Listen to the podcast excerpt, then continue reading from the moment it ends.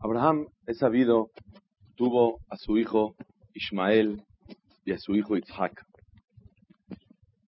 Ismael, cuando empezó a crecer, lo tuvo que, correr Sarai Menú de su casa por la conducta tan mala que él tenía. Hacía idolatría, corrupción total, asesino, todas las cosas malas y malas conductas que tenía Ismael. Pero al final de su vida, él, Baruch Hashem, hizo Teshuvah. Hay algo interesante. ¿De dónde sabemos que hizo Teshuvah Ismael? Está escrito en la Perashá Hayesara que al final, cuando enterraron a Abraham Avinu, dice el Pasuk, Baikberu y lo enterró Itzhak de Ismael. Primero lo enterró Itzhak y luego Ismael. Iban caminando los dos para enterrarlo. Dice el Pasuk, Baikberu Itzhak de Ismael. Dice Rashi, de aquí aprendemos que Ismael hizo Teshuvah. ¿Por qué? ¿Cómo puede ser que a su hermano que le lleva 16 años le cedió el lugar para que primero pasara él a hacer lo que tenía que hacer? A ver, pásale tu hermano, Jabot. Y es un hermano que se dedica a estudiar Torah, un Kajam, un Abrej. ¿Cómo puede ser que le dé honores a un hermano menor? De aquí aprendemos que si le dio honores a una persona que estudia Torah, es sin duda alguna que ya Hazar Bichubah. A lo mejor no, a lo mejor es una persona que no está acercado a la Torah, pero respetó a un jajam.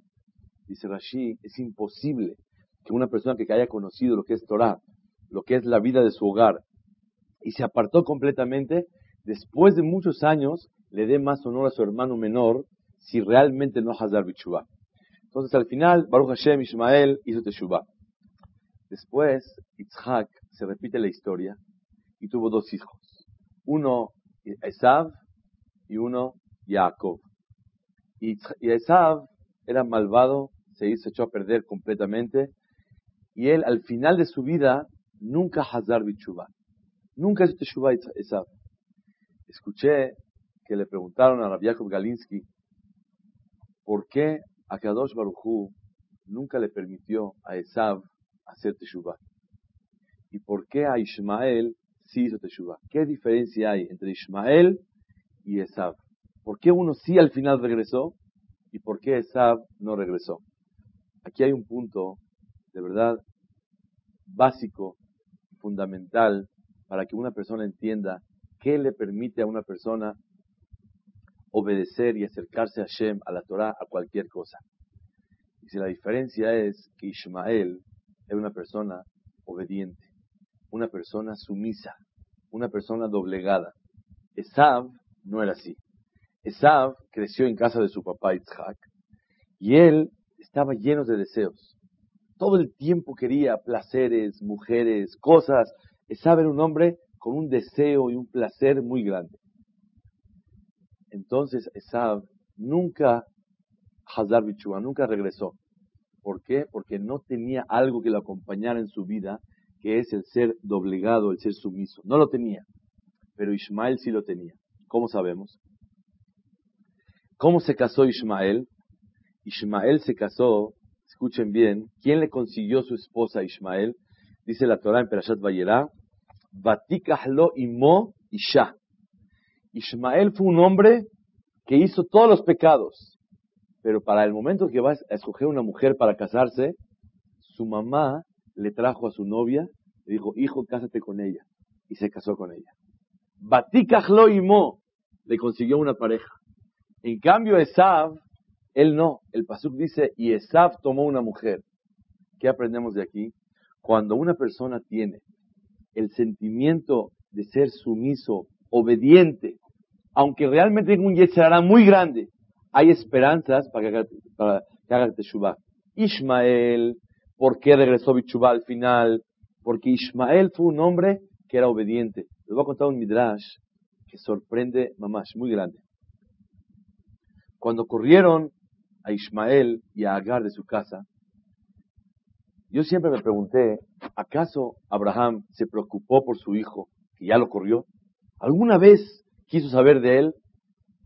Dice Pirke de la Bliezer, su midrash, que después de muchos años Abraham llegó a casa, buscó a dónde vive Ismael y vivió el pueblo y se acercó a la cabaña y dijo, perdón, ¿aquí vive el señor Ismael?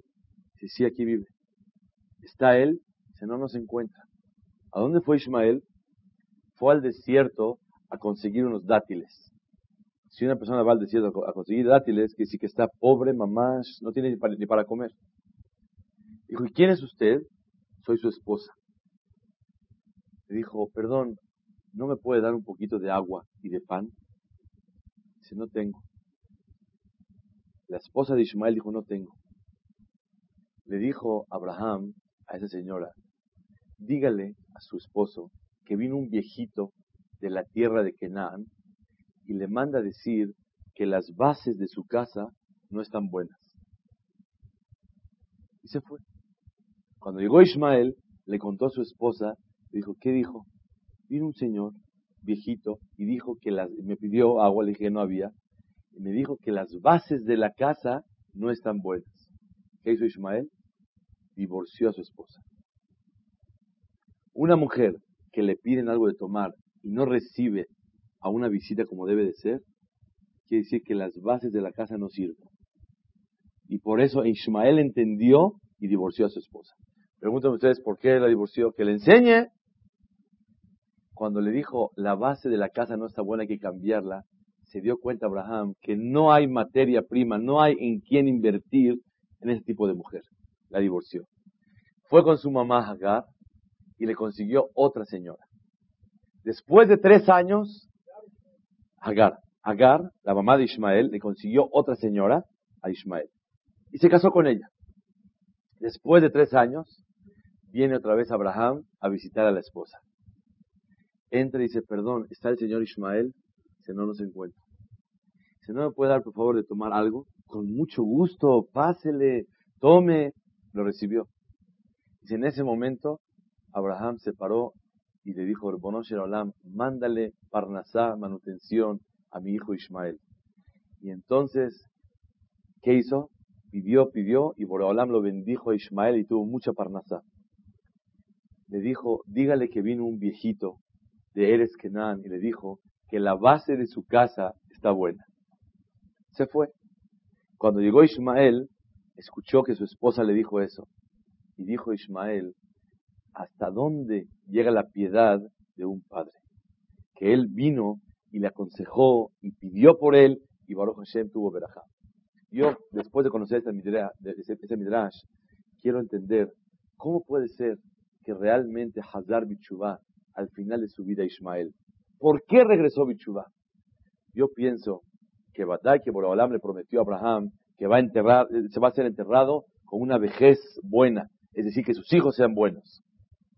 Pero sin duda alguna, cuando Ismael vio que su padre lo quería, que su padre se preocupó, y aunque no e-, era malo el hijo, pero le dejó un piquetito, le dejó un mensaje, y sabe que le dijo a su esposa que rezó para que Dios le mande Berajá y Parnasá, ese cariño de un padre bueno automáticamente le ayudó a que Yahzor Bichubá un hijo.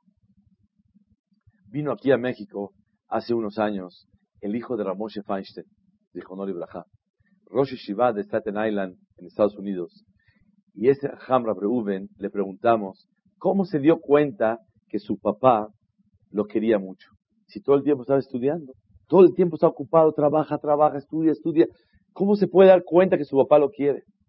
A lo mejor le falta un hijo de un jajam tan grande sentir el amor de su padre hacia él. ¿Sabe lo que contestó? No dijo un papá quiere a su hijo, ¿no? dijo este hajam, Reuben Feinstein, que cuando Ramoishe se levantaba a estudiar a las 4 de la mañana, ¿qué hacía? En los inviernos, así que noches de invierno frías, ponía la camisa de su hijo encima del calentador, para que cuando se levante el niño y se ponga la camisa, ¿cómo se siente? Ah, calientito. Pero después sale a la calle, otra vez tiene frío. Pero ustedes saben que el primer encuentro de la camisa y el cuerpo es el más, duro y su papá se ocupaba de poner la camisa a calentar. De ahí se acuerda él que su papá lo quiere mucho. Vemos, señoras y señores, que por más que una persona haga por sus hijos, vele y trabaja y haga dinero y haga cosas por ellos y se preocupe en la noche si tiene calentura o no, o vele con su esposa para analizar de qué manera pueden conseguirle una superación en su estudio, en lo que él necesita, el hijo no siente y no percibe el amor de sus padres. ¿Cuándo verdaderamente los hijos perciben? Cuando uno se comporta como un padre y como una madre. ¿Qué es un padre y una madre? Que tenga sus cosas calientes, que tenga sus cosas bien, que te importe sus detalles de él. Eso es lo que los hijos valoran de un padre. Regresando a Ismael, Ismael hizo Teshuvah al final. ¿Por qué? Porque tenía esa cualidad de ser obediente, obedeció a su mamá, le pidió consejo quién es la mujer que le conviene o quién no. Él, cuando vio que su esposa no hace favores, la divorció, obedeció el consejo de su padre. Pero eh, Esav tenía o tenía cualidades malas, no quería obedecer y por eso llegó a donde verdaderamente llegó. Una de las cosas muy valiosas, sí. Muy bien, muy bien. Eh, quería hablar de este tema. Es una pregunta muy importante. Está escrito que Esav tenía un abae muy grande. Y si me permites, voy a ilustrar y ampliar tu idea. Está escrito que Esav, cuando llegó a pelearse con su hermano Jacob, dice el pasuk, Vairá Jacob, y le temió Jacob. ¿Por qué le temió Jacob? Porque él tenía un mérito muy grande, Esav. ¿Cuál? El de kibud abaem. Como tanto respetó a su padre, por eso él le tenía miedo que a lo mejor el mérito de Kibud Baem, por eso iba a tenerlo, eh, iba, a ganar la guerra en contra de su hermano. Más aún, está escrito al final de Prashat Vaishlach, Aluf Teman, hay como 50 versículos en la Torah Pesukim, donde hablan de la descendencia de Esav. Yo nunca entendí para qué la Torah nos trae toda esa, descendencia de Esav. ¿Qué importancia, tiene en la Torah eso? Dice el Baal Turim al final, al principio de Peshat Vayeshev, que por qué Boreolam escribió en la Torah todo eso. Dice, Vayeshev Yaakov Be'eres Megure Aviv. Y habitó Jacob con su padre. ¿Por qué? Dice, cuando vio que Akadosh Baruj bendijo tanto a su hermano Esab, tanta descendencia por respetar a su padre, dijo él, yo que estuve 22 años fuera de casa de mis padres, no tuve esa bendición tan grande y por eso se acercó y habitó con su padre para poder servirlo, para poder atenderlo. La persona que respeta a sus padres, Borolam lo bendice de sobremanera. Entonces, por eso Jacob, él envidió esa bendición tan grande de su hermano Esav. La pregunta es, si realmente Esav tenía cualidades malas, ¿cómo puede ser entonces que respetó tanto a su padre? Aquí hay algo que hay que entenderlo en la vida y algo muy especial. Al final de la perashá, de Hayesara, cuando llegó Rivka y Eliezer le dio oro, le dio aretes, le dio todo a esa niña, porque la vio que era la mujer adecuada para casarse. Cuando el hermano de Rivka se dio cuenta, dice el Pasuk, cuando vio que estaba ya llena de oro, y cuando escuchó que llegó Eliezer, dice el Pasuk, Vayarots Lavan el Aish. Y corrió Labán con Eliezer. ¿Para qué corrió Labán con Eliezer? ¿Para qué? Para, para recibir dinero, para que le regalos también a él. Todo el mundo dice así, el Midrash así dice, Rashi también dice así. Pero el Seforno dice algo muy profundo. Labán, ¿para qué corrió? Dijo, no puede ser que si a mi hermana le dio tantos regalos, yo sea mal agradecido. Voy a salir a respetarlo, a darle honores a él. Exactamente al revés que todos. Entonces yo no entendí cómo puede ser entonces que la Torah nos diga que Sab, que Labán era malo. Al contrario, miren, salió Akabata Tov, es una persona que sabe agradecer. Vi escrito en el libro Sha'are Ora de Rab Bergman, el yerno de Rav Shach, vive Baruch Hashem. En su libro él trae esa pregunta. ¿Cómo puede ser que el Sefor no explique que él corrió para agradecerle? y contesta que hay muchas gentes, muchas personas que pueden tener cualidades buenas externamente, exteriores. Se ven muy elegante, muy buena gente, muy gentleman, pero toda su actitud es nada más por interés dentro de la persona misma. Labán era un super gentleman. era un gran hombre que sabía comportarse como debe de ser, porque descendía de familia que tenía cualidades muy especiales. Todos los que vienen de Shem tienen una actitud muy especial, pero la dirigió siempre para sus intereses propios. El Sefor dice bien, él actuó por por agradecer, pero dentro de su corazón siempre venía con picardía, con malicia, solamente para recibir los intereses de él mismo. Ese era Labán. Esav era de la misma sangre. Esav era un hombre que siempre respetaba a su papá. Papá, ¿cómo estás? Papá, te traigo de comer y lo atendía. Pero en lo profundo siempre era tal vez para ganarse el aprecio de su padre, para ganar el cariño de su padre, o porque realmente quería a su papá. Pero una persona que tiene un kibbutz baem, amití verdadero, ¿saben cómo es? Cuando una persona quiere hacer la voluntad de sus padres. Hay obedecer las órdenes y hay la voluntad. ¿Esab sabía qué quería su papá en la vida? Claro que sabía. ¿Él hizo lo que su papá quiso? Nunca. Pero sí le traía comida, le hacía todo lo que le pedía, todo lo que ordenaba, sí papá con mucho gusto. Pero eso es en actos exteriores. Pero en lo más, en reconocimiento, en hacer lo que su papá verdaderamente le pedía, nunca Esab lo logró. Ese es el yesod que le faltó a Esab. Seguro que va a tener una, recompensa muy grande en el cielo, porque Buda Baem en forma externa, y lo servía, y lo atendía, le daba cariño, le daba todo. Pero de eso, a que verdaderamente haya una, una, una conducta como la voluntad de su padre, nunca la hubo con Esab. Es por eso que Esab, Neainash, y realmente se apartó del camino de la Torah. En esta perashá hay una, un, voy a hablar, el primer punto que hablamos ahorita es el, la, forma de ser sumiso, ser obediente. Ustedes saben que Sarai Menú corrió a Hagar de la casa. El pasú dice, Bateaneja Sarai. Hizo sufrir Sarai a Hagar. Cuando, cuando vio que tenía un hijo malo como Ismael, la expulsó de la casa, dijo, vete de acá. Y Abraham no sabía qué hacer. Es su esposa y es su otra esposa, su concubina, y es su hijo. ¿Lo va a correr de la casa o no lo va a correr? Boreolam le dijo, todo lo que te diga Sara, obedece. Kola Sara, obedece, la corre de la casa. La pregunta es, ¿acaso Sara, ella tenía cualidades malas, para despreciar a, una, a su sierva? Es la esposa de su marido, es el hijo de su marido. ¿Por qué realmente Bateanea Sarai la hizo sufrir?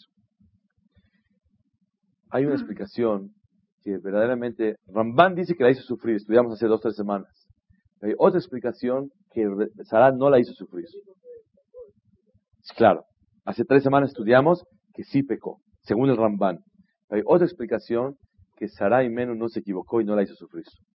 ¿Saben cuál es la diferencia ¿Por qué antes se llamó que la hizo sufrir antes, no? Porque Sara, él era la patrona. Imagínense ustedes, la patrona de la casa, y de repente, Barmenan, el marido, se va al cuarto de servicio con la sirvienta y se casa con ella. Qué dolor tan grande. Ella, y Menú, Barmenan no le hizo nada a Agar, no le hizo sufrir. Le dio las mismas órdenes que antes le daba. Limpia esto, volea los zapatos, haz las, el tapete, haz todo lo que le perdía. Pero antes Hagar tenía la doblegación y predisposición a obedecer. Pero ahora que ya se convirtió en patrona, ahora ya no puede obedecer. Porque antes ella era la sirvienta, ahora ya es la esposa del patrón. Ya tiene un hijo con él. Automáticamente cuando le da órdenes, ya no obedece. Es el pirush, bateanea saray. Aquí hay un secreto que a todos nos va a ayudar, Bezrat Hashem. Cuando una persona tiene disposición a obedecer, todo es diferente y es un placer y toda la persona hace con alegría. Cuando hay resistencia y la persona no quiere obedecer, todas las órdenes, y aunque no sean órdenes, es un sufrimiento para la persona. Sarai no hizo sufrir a Agar. ¿Por qué dice el Pasuk Bateanea Sarai la hizo sufrir? No la hizo sufrir, pero lo que le pedía para ella era sufrimiento. Yo aprendo de aquí una lección para la vida. Levántate a la tefilá, es sufrimiento. Come kasher, es sufrimiento. Cuida ta'arata mishpaha, es sufrimiento. Atiende a tu esposa como debe de ser, es sufrimiento. Atiende a tu marido como debe de ser, es sufrimiento. Todo es sufrimiento. ¿Cómo se quita el sufrimiento? Con un secreto. Con voluntad de doblegarse y de obedecer.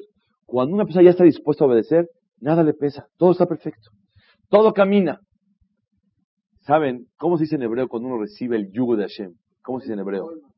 Kabbalat, recibir ol malchut Recibir el yugo de Hashem. ¿Ustedes saben por qué a los animales, a las vacas, a los toros les ponen yugo? ¿Qué es un yugo? Meten aquí un metal para poder dirigir y que el animal si va a arar o va a cargar, todo va atrás del yugo. Vi en el Nefesh Haim de Rabhaim Volozhiner que dice, ¿para qué le ponen el yugo a los animales? Para facilitarles la carga. Cuando el animal no tiene yugo y lo ponen a cargar, batalla mucho. Pero cuando tiene yugo, se le facilita y trabaja mucho mejor y mucho más fácil. Se, todo el, el yugo es para ayudarlo a trabajar mejor. Cuando una persona decide que es el esclavo y el siervo de Akadosh Baruj y lo que Akadosh Baruj quiera de él, todo se le facilita a la persona. Cuando una persona tiene resistencia, es que, es que, este, todo es difícil, hay que lograrlo en la vida. Pero tienes un yugo, yo tengo disposición. Siempre escuchamos de nosotros, escuchamos de Ham Yudades, de nuestro Ham, que decía que la Torah dice al principio de Siat Mitzrayim, Beatem tiyuli mamlechet koanim begoy kadosh. Akadosh Baruj dijo, ustedes van a ser reyes. ¿Qué quiere decir? Hashem es tan importante que no gobierna sobre siervos, gobierna sobre reyes, porque Borolam es rey de reyes. Melech maljeha melachim, el rey de reyes. ¿Quiénes son los reyes? Nosotros. ¿Quién es el rey de reyes? Akadosh Baruj Dice, ¿por qué Borolam nos tuvo que decir así? Hasu Shalom es como eh, una, un soborno, es para chantajearnos que tenemos que servirlo a él. Dijo él, no así. Imagínense ustedes que a un presidente de la República lo nombraron y fue electo. Y le dicen, de hoy en adelante, él no sabe que fue electo. De hoy en adelante usted no camina con jeans en la calle. No puede. Usted ya no puede comer sus tacos en el zócalo. Usted ya no puede irse en peceros. Usted ya no puede caminar sin, sin escolta. Usted ya no, no, yo no quiero esclavitud. Déjeme explicarle. Usted es el presidente de la República. Ah, bueno. Si todas las restricciones significa, porque soy una persona muy importante, estoy dispuesto a aceptar todas las restricciones necesarias y posibles por recibir ese adjetivo, ese, ese título tan especial de ser el presidente. Dice a Kadosh Baruj que sepan ustedes, ¿te puedes casar con una Goya? No puedo. ¿Puedes voltear a ver? Tampoco. ¿Puedes comer en Vips? Tampoco. ¿Puedes unos tacos en el Zócalo? Tampoco.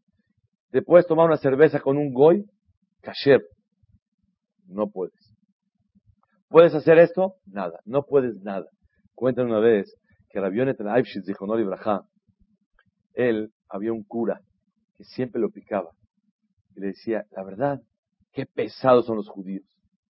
Racistas. De verdad no se entiende. Una copa con nosotros no pueden tomar, aunque el vino sea kasher. Te puedes estar con un goy haciéndole haim, no puedes tomar un vino con un goy. Es kasher el vino, no se puede. Casarse con nosotros, no se puede. Esto no se puede. La verdad, ¿qué, gente tan cerrada? No son sociales. Ya no por religión, no puede ser, le dijo un cura. A Rebeta Leibschitz. Le dijo, créamelo, que con mucho gusto, el día de su boda, yo hago un lehaim y me tomo una copa con usted. Así le dijo a la El cura nunca se va a casar. ¿Copa de qué? Él le quiso decir que si vamos a hablar de absurdo, es mucho más absurdo ¿ah? el comportamiento y lo ilógico de que hay una religión que, o que exija y pida de un ser humano algo en contra de la necesidad humana. Escuchen, Rabotay, cuando uno entiende que todas las restricciones es malhut, es un reinado, no le pesa a la persona. Esav, todo le pesaba. ¿Saben por qué? porque no tenía disposición. Esab no quiere aceptar órdenes de nadie. Él eligió matrimonio. Ismael hizo teshuva al final. ¿Por qué?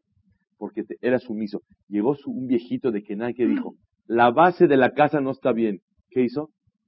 Divorció a su señora. Tenía una cosa especial Ismael. Era pecador todo lo que quieras, pero tenía obediencia, tenía disposición a escuchar. Eso era lo que era Ismael.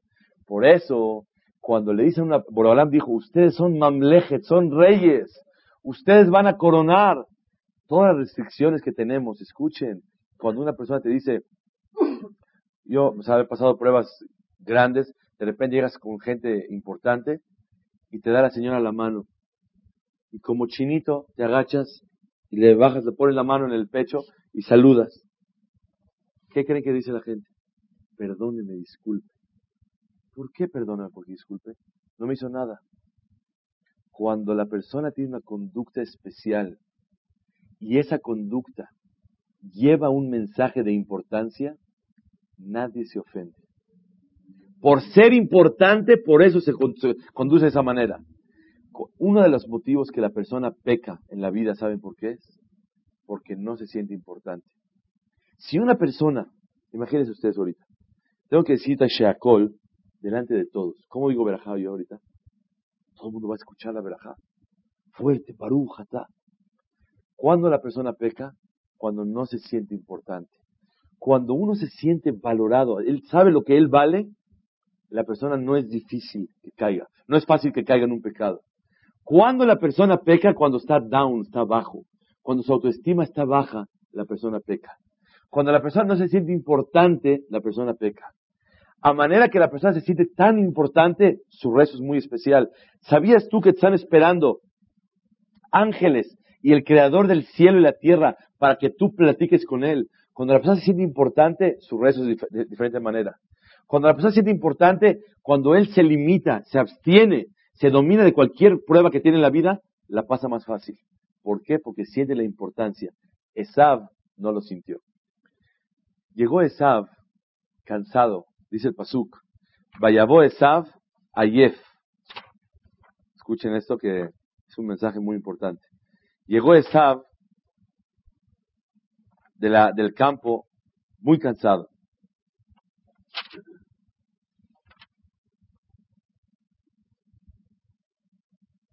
Vayabó Esab Minasade Behu Ayef. Estaba cansado. ¿Qué hizo Esab? ¿Qué está cansado? ¿Qué trabajó? Dicen Hazal, cinco pecados hizo ese día. Tomó a una mujer, la violó, la mató. Hizo cinco pecados graves ese día. Llega y estaba tan cansado que vio que su hermano está haciendo una sopa. Y le dice, dame. No me dijo, ¿puedo servirme? Aliteni, ¿saben qué es aliteni? Échame un plato de sopa así sin cuchara, échame un plato de sopa. Así pidió esa.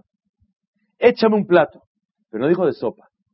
Échame de lo rojo que hay aquí. Era una sopa de lentejas. Lo primero que tiene que preguntar es, ¿qué es? ¿A qué sabe? ¿Por qué es la sopa? ¿Para qué la hiciste? ¿Por qué la hizo? Porque falleció Abraham vino ese día. Y era comida de abelut. Por eso había lentejas. ¿Por qué la, comida, la comida de lentejas es de abelut, como el huevo? Porque toda cosa que redonda es símbolo de luto. ¿Por qué? Porque en el luto la persona tiene que reflexionar que hay altos y bajos en la vida y la vida da vueltas y vueltas y vueltas y vueltas. Hay rico y luego pobre y luego rico y luego pobre y la vida da vueltas. Hay tristezas, pero va a salir la persona adelante y va a seguir y hay alegrías. Siempre lo redondo es un símbolo de abelut. Entonces hizo lentejas. Primera pregunta, oye, ¿para qué haces esa comida? No pregunta nada. Bueno, dame un plato de sopa. Tampoco dice. ¿Saben cómo dijo? Dámelo, échame de lo rojo.